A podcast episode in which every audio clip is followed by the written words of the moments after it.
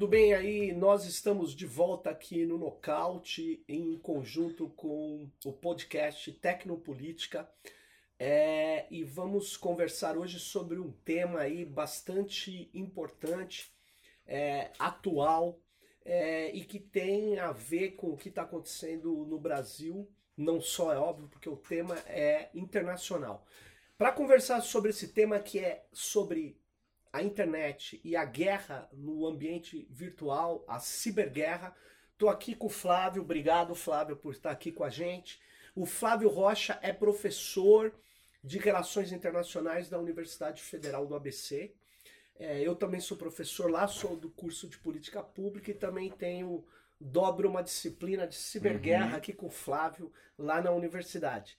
É, nós vamos então é, falar desse tema e espero que vocês é, é, gostem da nossa conversa aqui. Então vamos lá. Flávio, você sabe que há um tempo atrás o Brad Smith ele era presidente da Microsoft uhum. e ele, é, num encontro importante de, é, de, de segurança da informação, né, de segurança computacional, ele fez uma fala na abertura muito forte, clamando por o que ele chamou de Convenção de Genebra Digital, uhum. onde ele dizia assim: olha, o, a internet está se tornando um espaço é, de operações militares, de agências de informação, uhum. é, um espaço muito é, complexo e que é preciso ter regras, é preciso que os estados, que essas agências não atuem uhum. do jeito que elas estão atuando, porque o, os prejudicados serão as pessoas, as sociedades e as empresas. É, vamos começar com isso. Ele falou isso provavelmente em 2017, né? Uh, no início de 2017. O que, que você acha disso? Isso é, tem procedência ou era mais uma operação de marketing de uma empresa grande? O que, que você me diz? Olha, do ponto de vista é, da política, do ponto de vista dos direitos dos individuais, das populações, tem sentido. Uhum. Né? Você realmente tem um processo de militarização é, da internet, que não é de hoje, militarização do cyberespaço, e o, a potência líder, né, aqueles que foram pioneiros nisso, foram os Estados Unidos da América. É, então, quando você vê China, Rússia, Europa, por exemplo, a França acabou de soltar no mês passado o mais recente documento sobre cyberestratégia dela. Uhum. Então, é, é, é, é, patente que eles estão seguindo toda essa, essa lógica da militarização do cyberespaço. Agora, quando o Brad Smith né, e presidentes de corporações americanas que colaboram com o governo dos Estados Unidos, Entendi. que desenvolvem softwares é, para diferentes agências dos Estados Unidos, do FBI, a CIA, colaboram com a NSA. Quando eles estão fazendo isso, na verdade, eles estão se inscrevendo dentro de uma lógica, que é uma lógica que já está em operação pelo menos desde o início dos anos 2000, uhum. desde o primeiro é, governo Bush, né, é, o que eu vou chamar de é, Bush filho, é, que, é a, é, que é a lógica dos Estados Unidos normatizarem né, as regras de conduta dentro do cyberespaço em plano global, no sentido de facilitar a preponderância do governo estadunidense e a preponderância das suas empresas, né? E uhum. secundariamente dos seus aliados. E ao mesmo tempo enquadrar os rivais, né? Sim. Basicamente China e Rússia, mas não exclusivamente, e enquadrar uma série de países, uma série de grupos, né? É, que eu vou chamar de dos, dos, dos, remediados, digamos assim, né? E aí você coloca Brasil, você coloca países da América Latina, da África, né? Então, na verdade, existe todo um esforço de concertação do governo é, norte-americano que tem esse discurso, né? É, de que temos que evitar a militarização e tudo mais. É um discurso, é, digamos, de propaganda política, mas ao mesmo tempo que ele faz esse discurso, é um esforço diplomático para atender os seus interesses, ele militariza fortemente Sim. a utilização do cyberespaço. Por exemplo, tem um caso antigo aí já, né? Que uhum. não foi confirmado, é envolto de controvérsias que é de um, de um verme, que a gente fala, um verme é, computacional, conhecido como Stuxnet, uhum. né?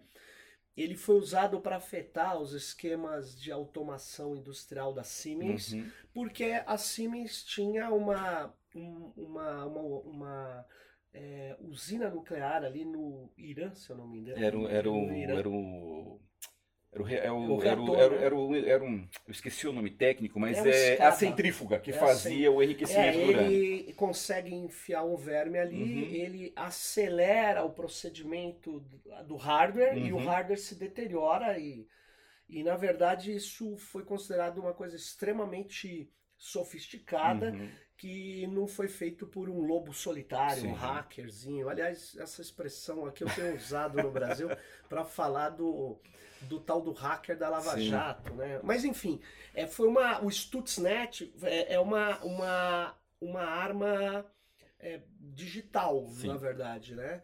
Ele infectou o mundo inteiro, mas ele para poder, porque olha que curioso, aquela usina onde tinha um reator, ela estava offline. Sim, Então é, era preciso contaminar uma mídia que fosse Sim. levada lá para dentro.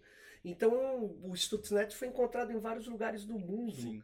mas ele não entrava em operação com, com hardware, sistemas operacionais que não fosse aquele específico. Sim, sim. Então, essa arma. hum, é, deve existir outras, né? Uhum. Acusam Israel, acusam Estados Unidos.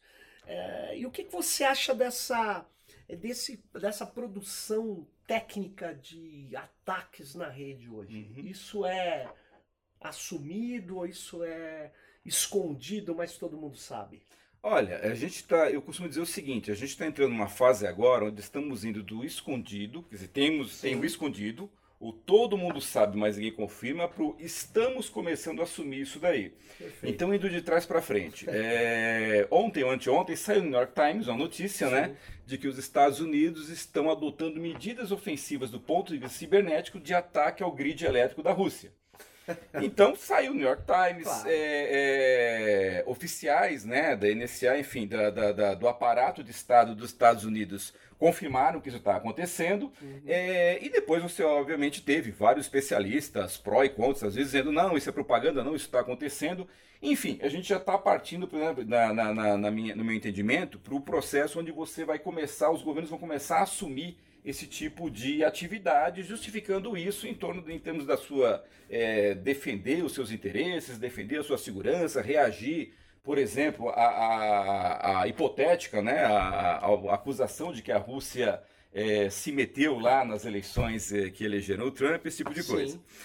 Em relação ao Stuxnet, né, só para falar muito rapidamente, então, um- um- quando saiu o negócio do, do vírus Stuxnet, e isso que você falou é bem interessante, né, essa Uhum. história do hacker, né, você tem aí uma visão popular, né, da tecnologia, é, da cyberguerra, da tecnologia, né? Que é aquela visão popular, assim, que eu, que eu chamo de visão de Hollywood, do cinemão de Hollywood, né? Você aperta um botão aqui, explode uma bomba ali, então você vem com a inteligência artificial e você tem um modelo Terminator lá, né? Do Sim, Arnold sim. Schwarzenegger, né? Sim. E, gente, isso daí é cinema, isso aí é ficção, ficção científica. No mundo real, você tem outras coisas funcionando. Então, o Stuxnet é um tipo de vírus, um tipo de, é, de É worm, verme, né? é um verme, é, que quando ele saiu, quando ele é descoberto, né? Então, o- o- os especialistas, né? Tanto do, do âmbito das ciências sociais como os especialistas técnicos especificamente, quando começaram a ver o código, começaram a dizer o seguinte: não, isso daí não é coisa de um hacker, não, é coisa de um grupo de hackers ter um criminosos, não. Conhecimento gigantesco para Exatamente. fazer aquilo. Isso são milhões de, de homens-hora, digamos assim, de força de trabalho para fazer aquilo. E aí vem a questão de infectar a máquina, né? Então você tem um trabalho de inteligência que descobre que aquele tipo de centrífuga fabricada pela Siemens há 10, 20 anos antes, que tinha lá aquele, é, a- aquela unidade de controle informático, né, que já nem se fabricava mais, a própria Siemens não fabricava mais, e se descobre que era possível é, colocar um vírus ali. E você desenha, planeja, e aí você tem que infiltrar. Se não está na rede, então você tem que ter uma operação de infiltração que só serviços de inteligência de estados que são altamente treinados, que têm recursos é, humanos, recursos econômicos, recursos militares, digamos assim, é, só esse tipo de estado pode empreender esse tipo de é, operação para infiltrar é, dentro, da, dentro do, do, do- enfim, no, no- no sistema do reator, do- da centrífuga. E detalhe, né? É, é, tão sofisticado, mas tão sofisticado que as centrífugas estavam rodando de, de, fora da frequência e no computador dos engenheiros, né, dos físicos que controlavam, não aparecia, não aparecia nada. nada. Quando apareceu já era tarde demais. E, e, aí você tem aí o descarrilhamento do programa nuclear iraniano e aí uma das razões que ajuda, não é a única, né, claro. mas uma das razões que explica, no final das contas, que a, aquela liderança iraniana fez o um acordo com o governo Obama é, que está sendo desfeito agora pelo governo Trump. Mas, enfim, é, para finalizar, então eu, eu, eu, tenho, eu acho, né, pelo que eu tenho lido nos últimos meses, a gente está passando desse negócio da dificuldade de atribuir a começamos a assumir e começamos a atribuir é, oficialmente. Existe é, alguns jornais que a gente acompanha, eu acompanho The Times of Israel Sim. e o Haaretz, ele tem feito várias matérias de algo que ele chama de economia da da, vamos dizer, é, do ataque, do ciberataque, né? Uhum. Economia da espionagem. E eu, eu enfim, tem algumas empresas uhum. que desenvolvem soluções como essa que você Sim. falou, de intrusão. Uma delas é, é foi comprado pelo Brasil por um, o, o, o, pelo Estado brasileiro. É o Pegasus, é o Pegasus, que é fabricado pela NSO. NSO, que é uma empresa de Israel Sim. conhecida assumidamente. Uhum. Eles têm o Pegasus, mas eles dizem que não vendem para uh, fazer determinados tipos de ação, o, o que é um absurdo, né? Porque como é que eles controlam? E como o Pegasus é considerado um, é, é, muito menos sofisticado que o que é o, uhum. o, o, o, que nós estávamos conversando aí, o, o, software de intrusão na Siemens, mas o Stuxnet, mas acontece que ele é muito sofisticado, Pegasus e outros softwares uhum. de intrusão em celulares, principalmente. E é, eles são vendidos com autorização do Departamento de Defesa de Israel. Sim. E uh, o que chamou a atenção é que Israel vendeu isso para os inimigos, né? Vendeu uhum. isso para. Tem até um caso famoso que é do, na verdade, do Ahmed Mansour, né? Que é um defensor de direitos humanos dos Emirados uhum. Árabes. E lá foi encontrado por um grupo de pesquisadores de segurança é, digital do Citizen Lab do Sim. Canadá, encontraram no aparelho dele o Pegasus. Uhum. Pegasus que já tinha sido enviado no aparelho de um líder de direitos humanos do México, que foi assassinado. Sim. E encontraram o Pegasus dentro, quer dizer, ele estava sendo monitorado. E aí eu só, eh, nessa conversa que a gente teve, vários de nós aí, sobre o que aconteceu com a Lava Jato, a Vaza Sim. Jato, né? É, pela quantidade de a, aparelhos infectados, pela quantidade de informações, é, não é de se estranhar que isso pode ter sido obtido por um tipo de Sim. solução como essa, né? Sim. Uma solução de intrusão, que é uma arma que é uhum. feita, vendida para agências de inteligência. Sim. O que levanta a hipótese que não foi um mero hacker. Sim. Tem a hipótese que do hacker, sem dúvida, uhum. e tem a hipótese de que isso é um vazamento é uma dentro concentrada. de. É, mas um vazamento ou uma entrega de uhum. dentro de uma agência de espionagem, né? É, porque eu não sei se você confirma isso, Flávio. Eu não ouvi nenhuma declaração do, do governo norte-americano que ele parou de fazer aquilo que o Snowden tinha denunciado. Não, que é a espionagem massiva. Não, né? não parou. É, em relação à, questão do governo americano, da espionagem maciça, não. Você tem declarações pontuais de que é, as coisas são feitas de acordo com a legislação, uhum. o Senado, é, o Senado, a Câmara Americana é, supervisionam, eles têm poder de pressão de cortar fundos, isso é verdade, né? Sim. Mas é, a, a, justificativa é o seguinte, não, a gente não pode parar porque agora nós estamos num choque, nós temos uma competição geopolítica escancarada Sim com a China principalmente e secundariamente com a Rússia, né? Apesar do governo Trump, isso daí a gente pode até falar se for o caso, mas é só Sim. em passando, apesar do governo Trump ter tentado fazer, é, executar uma política externa no sentido de afastar a Rússia da China, Sim. existia isso nesse círculo imediato do Trump, o fato é que o chamado Deep State americano, Estado profundo, né? Não, é, permitiu. É, não, não permitiu. Então você, durante todo o governo Trump, por mais que ele tenha tentado se aproximar é, do governo Putin, é, você sempre tem, olha, toda tentativa de aproximação você tem vazando para a mídia americana, você tem membros do FBI ou do NSA, enfim, falando, olha, mas a Rússia se mete, não dá para confiar, enfim. Então, em torno desse, em, em relação a esse caso, o governo americano não parou. Muito pelo contrário. Porque o inicial que nós vimos, né? Quando você pensa, por exemplo, vamos ampliar, quando você pensa, por exemplo, em serviços de inteligência, Sim. os Estados Unidos não tem só a CIA. A CIA que nós mais conhecemos e nos últimos 10, 20 anos é a NSA. A NSA, a maior parte da existência dela, o governo americano é, negava que ela existia. Sim. Isso que é muito interessante. Depois é. que acaba a Guerra Fria, que eles começam a assumir, olha, a gente tem um negócio chamado NSA, que ele foi feito para investigar a imagem de satélites, e aí veio depois um cara chamado Michael Hayden, né? Sim. Se eu não me engano, e é esse que dá a cara moderna do NSA, que não, a gente tem um negócio chamado sobre espaço, vamos investir pesado na coleta de dados ali desse negócio. De interceptação mas, de comunicação, exatamente, ela virou cibernética. Né? Exatamente, né? mas assim, por exemplo, no último, no, na proposta de orçamento militar do governo Trump, que bate um trilhão de dólares, que chega perto de um trilhão de dólares, é pouca coisa para baixo para menos, dependendo de como ela está sendo apresentada, você tem 9 bilhões e pouco de dólares que são para o Pentágono, o Pentágono, esse tipo de coisa, 1 bilhão e 900, se eu não me engano, que é para o DHS, né, o Department of Homeland Security, uhum. e você tem outros milhões de dólares que vão para outras agências. Então, é, é, só voltando à questão do serviço de inteligência. Quando, eu me lembro que eu fiz, quando eu fiz doutorado, eu estudei um pouco disso, né, dos Estados Unidos. E eu me lembro que em, em 2004, que foi quando eu concluí meu doutorado, que era em cima do governo Clinton, é, dependendo do ângulo que você olhava, os Estados Unidos tinham de 14 a 16 agências de inteligência. Sim. Então, a FBI é uma, a CIA é outra, o Departamento de Estado tem a sua, as Forças Armadas, singularmente falando, tem a sua e tem uma coletiva delas. Então, assim, a questão da inteligência no, nos Estados Unidos e o uso maciço do cyberespaço, do Big Data, das tecnologias, e mais recentemente é, Machine Learning e, e inteligência artificial, para coleta e análise de dados, tanto dos aliados como dos desafetos por parte do governo dos Estados Unidos, é uma tendência que é explosiva, especialmente depois do 11 de setembro. Tanto que tem uma jornalista do New York, na época era do Washington Post, chamada Dana Press, ela tem um livro chamado, e, e eu, eu, esqueci a, a, expressão correta em inglês, mas ela, ela cunhou a seguinte é, expressão: tem o complexo industrial militar e agora você tem o complexo industrial de segurança.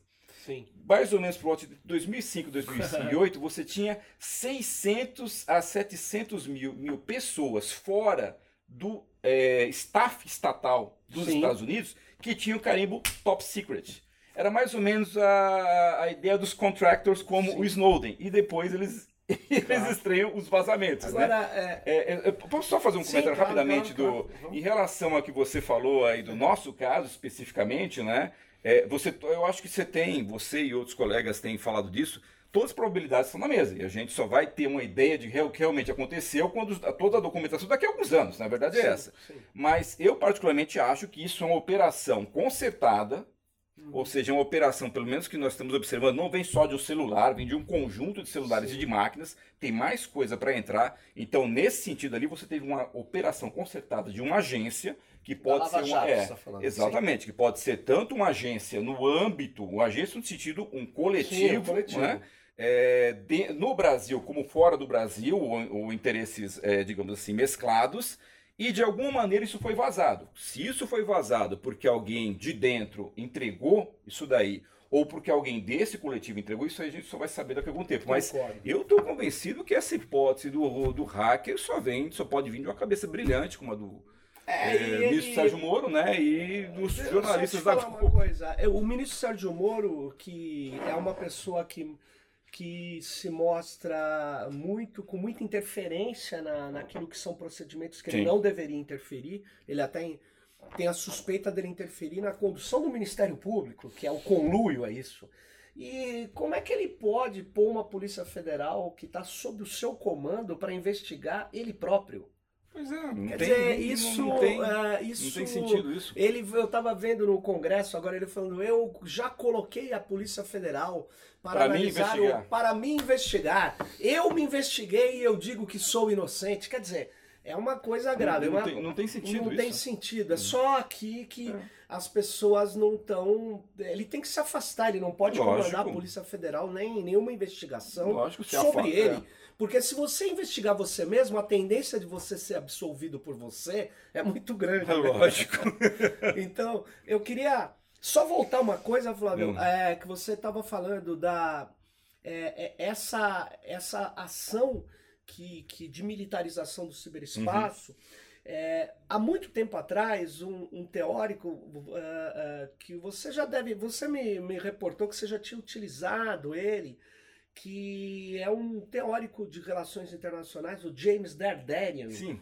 Ele tem um, um livro que tem um nome, eu não vou me lembrar exatamente, mas é, ele chama de Complexo Industrial Militar Midiático de É Entretenimento. isso mesmo, isso mesmo. Então, eu acho que o que ele falou lá atrás Uhum. faz muito sentido agora. Sim, sim. Porque todo o esquema de militarização do ciberespaço envolve essas plataformas Sim. que coletam dados e que muitas vezes são plataformas como o Facebook, o YouTube, são plataformas Uhum. de entretenimento, de relacionamento. E a construção da narrativa, né? E a construção. É, inclusive, por lá, recentemente o Facebook denunciou que é, a, uma empresa israelense, é, eu não sei se foi novamente a NSO, não sei se você viu há uns 30 dias atrás, eles teriam é, infectado celulares via WhatsApp. Hum. Que foi com software, não com o Pegasus, com um similar Uhum. mais sofisticado. Porque você não precisava clicar, bastava chegar na sua máquina, mesmo que você não abrisse, que você não abrisse Uhum. o, o conteúdo da mensagem, ela Ele já infectava. infectava seu celular. Isso é extremamente grave, Sim. né? Então, é, esse tipo de ação de coleta de dados, de formação de banco de dados para ser trabalhado, como você bem lembrou, por machine learning, é, e depois agir é, com desinformação, é, um, é uma Uhum. coisa que um russo agora, você deve ter lido, recuperou chamando de Guerras guerra híbridas. É. híbridas. Uhum. Eu acho, você lembra disso, o Arkila e o Hontfeld, Uhum. ele já dizia que toda guerra é híbrida. Sim, sim. E que com a internet, no- isso é em Uhum. 94, 95, que a ARPANET fez aquele Foi, livro, foi. em Atenas Acho que foi, foi a Rand Corporation, se não me engano, não é? Rand Corporation, Rand você tem Corporation, razão. A Rand Corporation Uhum. lançou isso aí e eles fizeram um texto que durante um tempo influenciou muito né, Sim, quem sim. estuda a internet, onde ele faz a separação de net war e cyber war. Isso. Você acha que isso faz sentido essa separação ainda? Net war é uma rede, é uma, é É, uma ação seria da- só de internet. Sim, sim. cyber war não. A cyber war seria até anterior à internet, porque é uma guerra cibernética, É, é, de guerra é, eletrônica. É, até e- onde eu me lembro do, do negócio, o, o Net War, eu, eu vou simplificar, tá? Porque a gente Sim. não tem tempo e tal, mas a Net War, até onde eu me lembro, tinha mais a ver. A, a Cyber War seria basicamente o ator estatal e as suas agências, Sim. e a Net War seriam os atores não estatais, pra gente usar uma linguagem de Não, não RI. pode ser estatal. É, é, pelo que eu tô me lembrando é isso. Eu acho que. Eu acho que. Eu, eu não falaria mais separação, não. Eu acho que Também. você tem um contínuo, entendeu? A, a- tem uma expressão em inglês que eu gosto muito, blurring, né? Você tem. As Sim. fronteiras, elas estão. Borradas. É, por exemplo, a- é, tem um cara, se não me engano, é Nathan Jurgensen, um sociólogo é, americano que estuda internet e tal, e ele foi, há cinco anos atrás, quando eu, cinco, não, oito anos atrás, quando eu entrei no Twitter, ele, ele era muito ativo ali, e ele tinha uma expressão chamada cyborgology, né? Ele dizia o seguinte, não, todos nós somos cyborg, ciborgues, a questão é como você... Isso né? é usado hoje. É, e ele falava o seguinte: olha, essa separação do espaço virtual, espaço real, ele, na época, falava o seguinte: cada vez mais tem menos sentido. Por quê? Porque uma coisa já tem impacto na outra, né? E, Claro. e- e- e- e eu acho que ele tinha razão. Ele colocou de um jeito, mas quando você olha hoje, você vê, por exemplo, que aquilo que é virtual. é, não está mais contido exclusivamente de bytes e bits, não. Essa Não. coisa tem um impacto no mundo real, tem um impacto no mundo físico já tem estudos dizendo o seguinte: olha, a geopolítica clássica que vocês achavam mortas, a questão do papel da geografia, ela é importante para a questão do Claro. cyberespaço, porque a nuvem A nuvem. está na Terra. A nuvem é um é, servidor que está. Ou um conjunto de servidores é, que está em algum isso, país. E você né? tem um conjunto de estados que se beneficiam disso. Por exemplo, nas revelações do Snowden lá, fica claro que os Estados Unidos, porque são o hub da internet, concentram lá o tráfego, né? Se beneficiam dessa condição geográfica, geopolítica e legal. Né? Principalmente por ter as principais plataformas exatamente, do Apesar que o que, que eles estão tentando evitar? Que a China chegue ainda mais agora, é um trabalho geoestratégico Sim, esse, de é. impedir que a China, através da Huawei, coloque a uhum. sua tecnologia de conexão é. É, em nuvem aberta, sim, sim. seria o 5G nos vários é, países. É, mas eu, eu acho que é um. É, tá faltando ao fracasso. O máximo que eles vão conseguir ali é um empate técnico, né? Dados os Estados Unidos, os Estados Unidos ah, né? Tá. Porque eu acho o seguinte, o que, que acontece? É, é, eu, eu particularmente li uma coisa, e eu tenho concordado com essa análise, que é o seguinte, o problema do 5G da rua da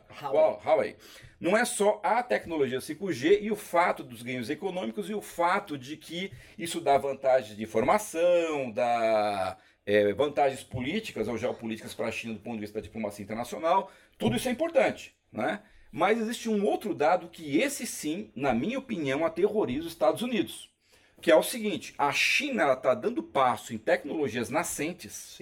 É, é, no sentido de se tornar não só mais um provedor, mas a fornecedora dos padrões que podem impactar e terão que ser seguidos por outros países, por outras corporações, por outras sociedades. Isso é uma mudança completa naquilo que tem acontecido desde o final da Segunda Guerra Mundial. Porque quem dava os, o padrão os, eram os, eram os Estados Unidos, né? claro. né? Então, da indústria automobilística, informática, o software, tudo. tudo que você puder imaginar. E agora você vê a China avançando muito rapidamente no espaço de 20 anos para mostrar, não, nós temos uma solução de 5G que é mais barata, tal, tal, tal, e dentro dessa solução nós desenvolvemos uma série de padrões, protocolos, que protocolos, exatamente. Porque... E aí o que acontece? Os Estados Unidos, o governo Trump, não, vamos barreirar o Huawei dentro do, dos Estados Unidos, vamos pressionar a Austrália, vamos pressionar a Europa, é, é, é, tem uma, uma, uma coisa, é, é meio anedótico, mas tem um sentido que é o seguinte, pressionando a Alemanha para a Alemanha não aceitar a rua, o 5G da rua aí. Não, não, porque, ó, olha o seguinte, se a Alemanha aceitar, isso saiu, o que eu estou falando não estou inventando. Se você procurar, uhum. der uma gulgada aí, você vê isso. Nós não queremos que a Alemanha faça isso porque informações de inteligência estratégicas é importantes serão vazadas para os chineses. Se a Alemanha avançar com isso, os Estados Unidos vão cortar, é, vão é, é, degradar, tem um, um, enfim, vão diminuir a importância do, do, da informação estratégica de inteligência partilhada com o governo alemão. E aí saiu na, em órgãos alemães o seguinte, ó, tá, repercussão disso, é o seguinte, olha, realmente é, é, tem um perigo, né, de, de, de, de, de a gente ser espionado pela Huawei, mas em, ao adotar o Huawei, a gente tem uma certeza, vai diminuir bastante a espionagem que vem dos Estados Unidos. Sem dúvida alguma, a espionagem a espionagem norte-americana, ela, ela continua, né? Pervasiva. Pervasiva. Ela é feita de maneira massiva e focal, essa uhum. é a uhum. questão. Focal é provavelmente o que eles fizeram com a Lava Jato sim, também. Sim. Eles focaram para poder saber o que, que eles estão.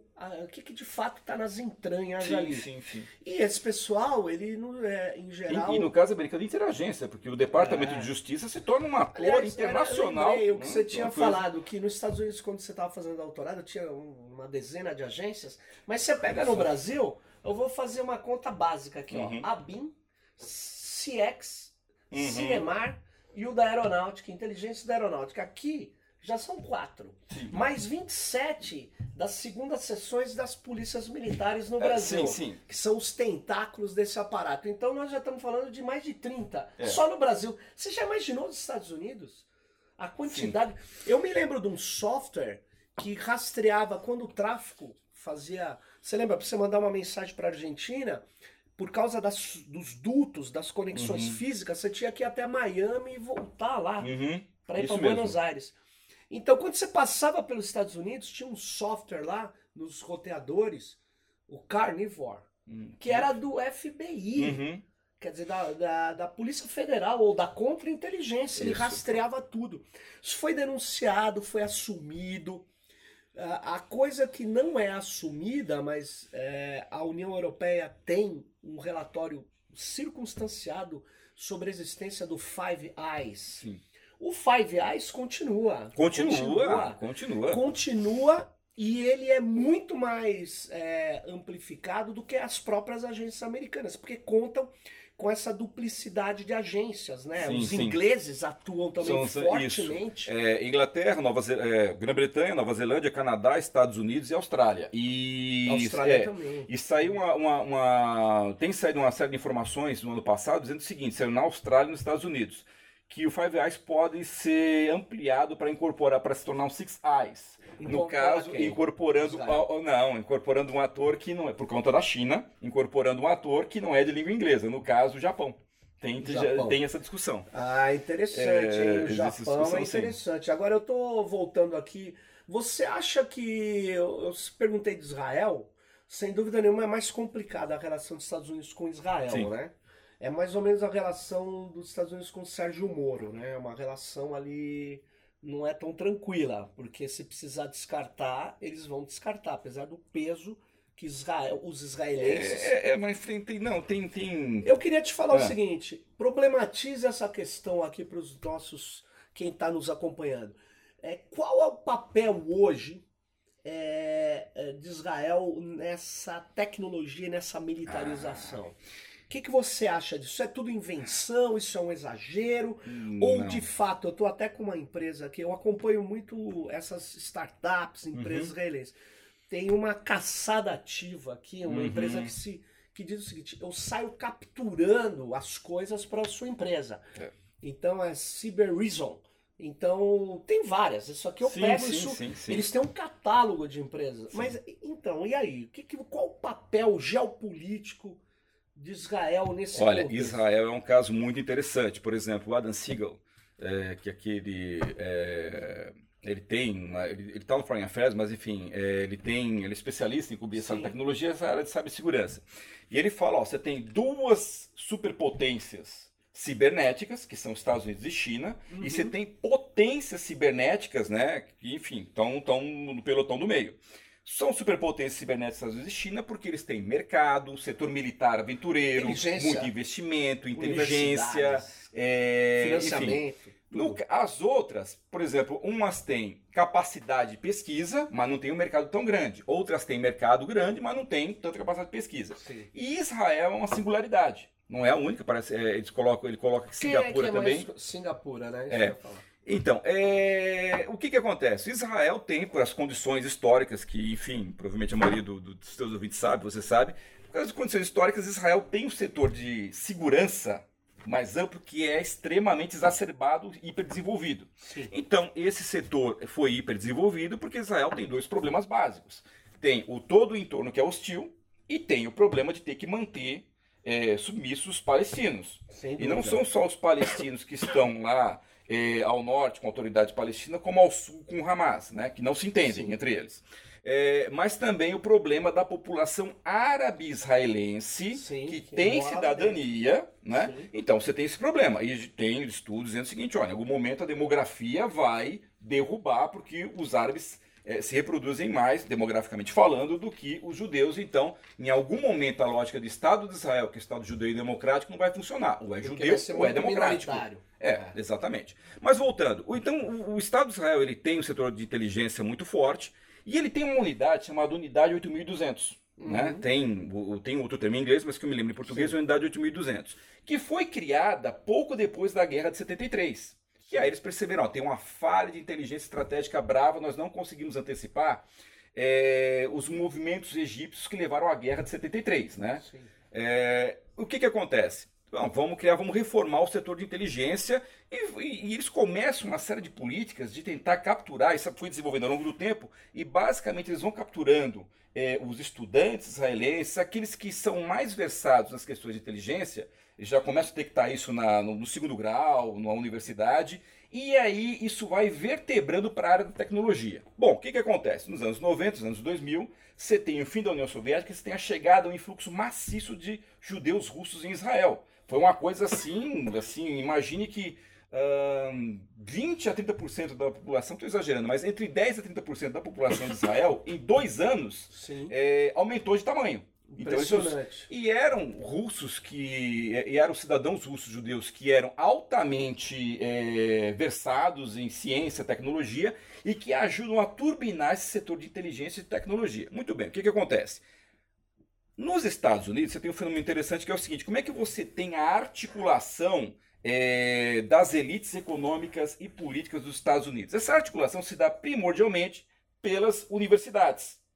Então, as universidades, você tem os executivos, é lógico, isso a gente tem que matizar, mas você tem os executivos, você tem os cientistas, você tem as pessoas que vão trabalhar nas corporações, nos bancos, enfim. Então você tem uma socialização dessa elite do poder, que é uma elite política, que é uma elite militar, que é uma elite econômica também, para usar lá o Wright Mills, né? Sim. Em Israel a coisa não é assim. Em Israel, essa socialização das elites se dá pela prestação do serviço militar ou pela participação no, no setor de inteligência. Então, tanto homens como mulheres, é, tirando, é óbvio, tem lá os problemas legais em relação a, a, alguns setores dos judeus mais ortodoxos, mas todos homens e mulheres, em princípio, eles servem nas Forças Armadas de Israel. E nessa unidade 8200, né, você tem a elite tecnológica, né, a elite que vem das universidades que vai trabalhar nisso daí. E o que, que acontece? Dá, esse pessoal geralmente serve 8, 2, 4, 5 anos e sai dessa elite e vai fundar as startups. Sim. Então existe um, um livro, né, que o, o chanceler Araújo adora citar, sem ter lido direito, né, que é um livro chamado Startup Nation, que no Brasil tem uma, a, a, é, tem a péssima tradução de nação empreendedora, né? Nossa. Você tem, é, onde você tem dois jornalistas, um jornalista, é, são dois jornalistas, um inclusive é especialista em geopolítica, né? Sim. E eles vão dizer o seguinte, olha, Israel no ano que eles escrevem, acho que é 2014, tem, é o, o segundo número de startups mais lançados na Nasdaq americana é israelense. Está na frente de Japão, França, Alemanha e tal. E aí ele vai dizer o seguinte: olha, isso acontece porque, no caso das tecnologias, e aí você falou da NSO, a gente tem a Black Cube, que é um caso também interessante. Essas empresas, elas são maciçamente compostas de é, egressos dessa unidade 8200 que trabalham, que vêm do setor de segurança e inteligência e vão fundar essas startups. E com apoio do governo israelense, eles desenvolvem pesquisa e vendem softwares e tecnologia para amigos, inimigos, neutros e nem tantos. Então existe uma política é, é de Israel, uma política externa, uma política de conquistar amigos, né? É, no sentido de fazer com que esse setor né? É, de novo, volto a insistir que tem gente que vem do aparato de Estado originalmente Sim. e vai para as startups, é, tem toda uma, um, uma imbricação de interesses, né? Os americanos têm aquele, aquele papo do revolving door, né? Sim. É. Então Israel também existe, né? De, e como Israel é pequenininho, é um negócio assim, né? É, então existe então essa característica muito forte do Estado de Israel de ter um setor de inteligência, de ter um setor cibernético e de se e, e, e, você pega a literatura, então você pega lá um dos 10 países que é top no sentido da segurança cibernética e de gerar novas tecnologias é o Estado de Israel. Só para encerrar essa parte. Uhum. Então é não só porque é uma ação do governo de Israel, uma ação das elites de Israel é, por conta da situação geopolítica no qual eles estão inseridos, mas tem um outro dado também que pouca gente para para pensar. Israel está fortemente integrado no mercado mundial via Estados Unidos. Então, é, você tem, por exemplo, você tem linhas de produção, por exemplo, o Google e a Intel têm linhas de pesquisa Sim. Não é que você coloca uma linha qualquer no país como o Brasil. Não, você tem linhas de pesquisa que vão reverter em patentes e em produtos lá nos Estados Unidos que estão instaladas em Tel Aviv, que estão instaladas em sim, Israel. Sim. Parte dos chips da Intel são desenvolvidos em Israel. Então você tem um, uma situação que é realmente muito singular para o do Estado de Israel e que vai gerar essa questão de que Israel é um dos, dos grandes atores na militarização do cyberespaço. Você enquadraria a Índia como no mesmo estágio de Israel nesses países potência cibernética? Sim, eu enquadraria a Índia sim. Agora, a Índia tem uma. uma eu enquadraria, mas a Índia tem. É, ela tem acesso ao mercado mundial. É, quando você vai a universidades americanas, exatamente, tem muita inteligência. Ela tem um estímulo, que é um estímulo muito forte, que é o seguinte, né? Ela tem um contencioso com o Paquistão e lá em cima tem contencioso com a China, que isso nunca, não, isso nunca terminou. É. São pacíficos, isso. Né? Então a Índia eu colocaria assim. Agora, a Índia, é óbvio, ela tem uma série de problemas de, de cunho socioeconômico que Israel não tem, né? Sim, é, então a Índia tem um passivo, no sentido, por exemplo, a Índia tem uma modernização militar, industrial que é muito forte. Mas ao mesmo tempo, Mas quando o você número pega... de matemáticos, uh, Flávio, na, na Índia é bem maior É bem, que, é bem maior. Não, é bem maior, é bem maior. Aliás, deixa eu só Mas assim, comentar. a- só Sim, sim. a Índia tem o governo Modi, não é só o governo Modi, o outro governo do, do, do partido do Congresso, que era o partido é, é, social-democrata e tal, os dois têm relações extremamente azeitadas com o Estado de Israel no setor de inteligência, porque tem problema comum em relação a, enfim, eu vou usar Austrália. isso, né? É, terrorismo islâmico, esse tipo de coisa. Hã? Austrália, Ah, potência cibernética. potência cibernética, não é só potência Agora- cibernética. É, Austrália, por exemplo, é, depois dos Estados Unidos, quem é que barreirou a Huawei? Quem é que está barreirando o setor tecnológico da China? Austrália. Agora, Brasil, potência cibernética? Ah. Brasil está destruindo as É, universidades. eu, gente. eu vou dizer o seguinte, o Adam Siegel, de novo, Sim. né? Ele colocava o Brasil como potência cibernética, mas mais pelo mercado, por- e é um negócio interessante, ele fazia O um paralelo, é, é. E ele fazia um paralelo com a capa, com justamente quando é, houve o negócio do Snowden e, e houve a. Como é que é o nome técnico? A lei brasileira de privacidade de dados. É o regulamento Regulamento, geral. né? Ele colocava isso e falava: olha, o Brasil tem, é uma potência cibernética, mas não pelo desenvolvimento da tecnologia, não é que não tem as condições, entendeu? Hum. O que falta é a. O que faltou foi a criação, a política pública, como houve, por exemplo, no Estado de Israel, Sim, e a criação. ecossistema. É o ecossistema para isso O Brasil acontecer. não cria, o Brasil não cria porque ele é, o, o governo sempre é Sim. dominado, uma parte da burocracia do governo e uma parte. Nós estamos vendo aí do Poder Judiciário age interesses estranhos é, é, ao é uma coisa muito interessante, porque a gente saiu de uma situação no governo Lula, né, no qual houve um avanço É. muito forte do, Sim, sim. do Linux, do software aberto. Eu me lembro que, por exemplo, é, você tem uma divisão nas Forças Armadas Brasileiras que é uma divisão ideal, é um tipo ideal, tá? É. Que fizeram isso nos anos 90, que é o seguinte: a Marinha cuida da questão nuclear, a Força Aérea da questão aeroespacial e o Exército da segurança cibernética. A Marinha, no meu entender, foi a mais bem sucedida. Claro. Ela entregou mesmo. É. A Força Aérea, mais ou menos, ou bem ou mal, em breve foi constituída tal. O Exército de Segurança Cibernética tal, legal, bacana. Eu me lembro que uma vez eu estava na discussão na Associação Brasileira de Estudos de Defesa e era muito engraçado que aí estava discutindo segurança cibernética no Brasil e tal, e era, inclusive, foi, foi, foi uma das discussões que me levou a incorporar a questão cibernética nos meus estudos de segurança e de geoestratégia. Que eu assim, fiquei ouvindo e falei, olha, é o seguinte, é, nos Estados Unidos a Força Aérea tentou ter esse papel também, mesmo que vocês do Exército têm. E, e e eu me lembro, todo e qualquer autor, historiador, cientista político que analisou a construção dos Estados Unidos como potência cibernética diz o seguinte, ó, a Força Aérea quis, mas não levou. O Exército barreirou, a Marinha barreirou, e o argumento da Marinha era o seguinte, as minhas necessidades de segurança cibernética não são as mesmas da Força Aérea, então eu não posso conceber Claro. que a Força Aérea tenha um monopólio disso. Claro. É, Aí eu coloquei o seguinte, olha, legal a divisão de vocês, mas vocês querem me dizer que não tem conflito burocrático entre vocês e tal? Claro que A tem. opinião oficial, não, a gente está muito bem na colaboração, tal, tal, tal. Só que quando você conversava em off, os três representantes, é, dá quebra-pau. Eu não claro. sei como é que isso está isso antes, mas só para dizer o seguinte, e esse mesmo pessoal falava, olha, a gente aposta muito fortemente o software aberto em Linux. Muito bem, o que, que acontece? Você tem o golpe em 2016 e você tem a Microsoft, inclusive, quem era o Isso. ministro ali era o Kassab, né? Que tinha feito a mesma coisa na Prefeitura de São Paulo. Sim. É, você tem é, a Microsoft ganhando Matou. contratos bilionários Não, aqui no matou, Brasil, cloud e, outra, mais. ele, o, você conhece isso, as Forças Armadas têm que ter missão. Sim. Qualquer Força Armada tem missão. E uma das questões fundamentais é a sua defesa. Quem é que pode atacar o Brasil?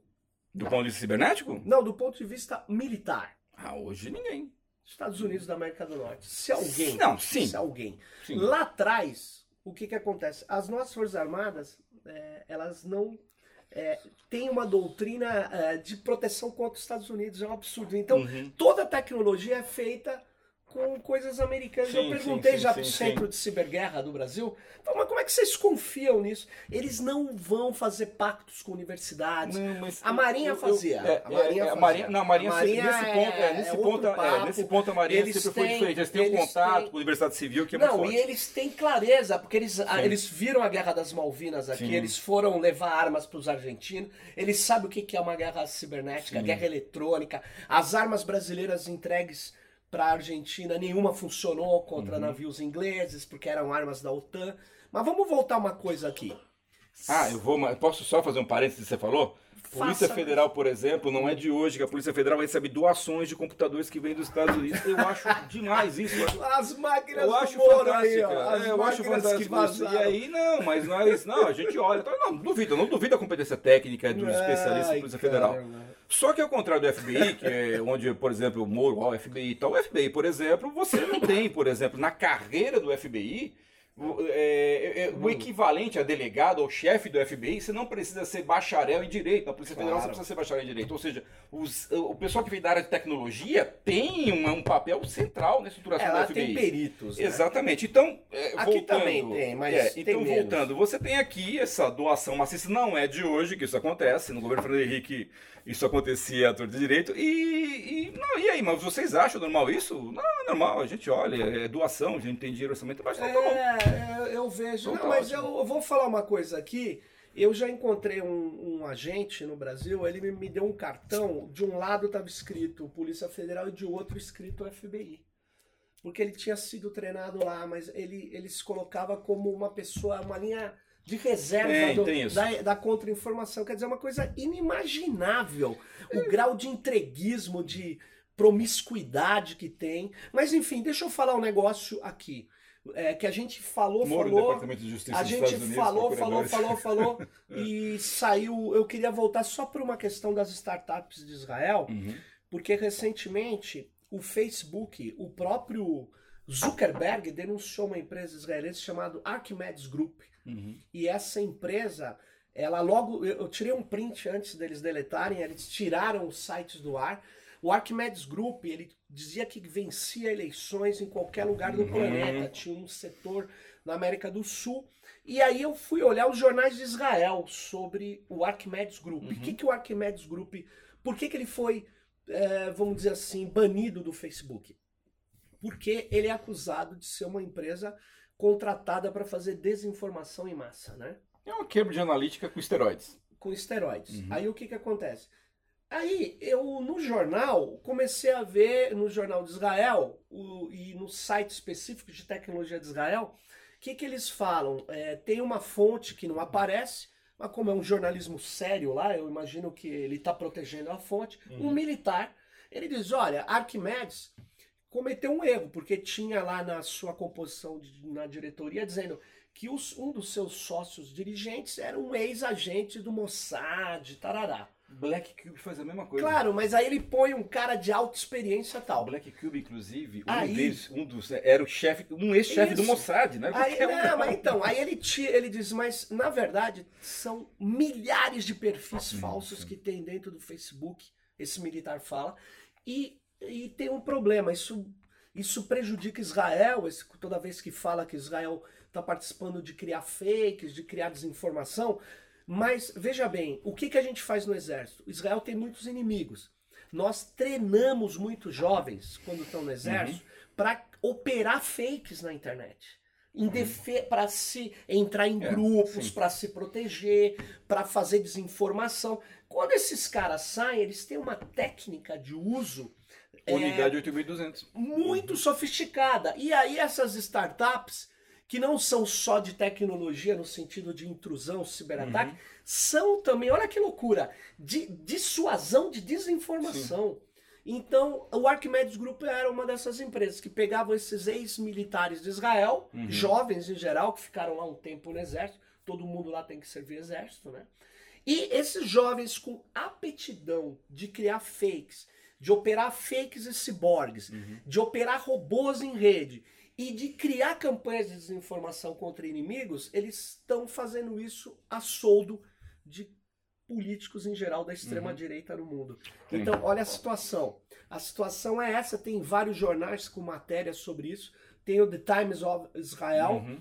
é, ele diz que é, você tem aí o Archimedes Group Uhum. fazendo fakes aí a, a, a, num escritório lá em Israel mesmo e sendo comprado ou adquirido, é, tá à venda aí. Quer dizer, Ele, mas foi vendido?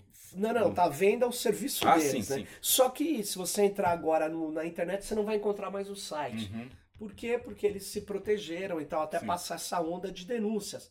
Agora, o oficial deixa muito claro isso. Ele diz: olha, esses cibermercenários, eles estão é, em muito mais quantidade, infelizmente. Então tá lá no jornal The Times of Israel e não vamos dizer que é um jornal contra Israel, Não, é um jornal, contra não é. Israel, fazendo uma cobertura jornalística.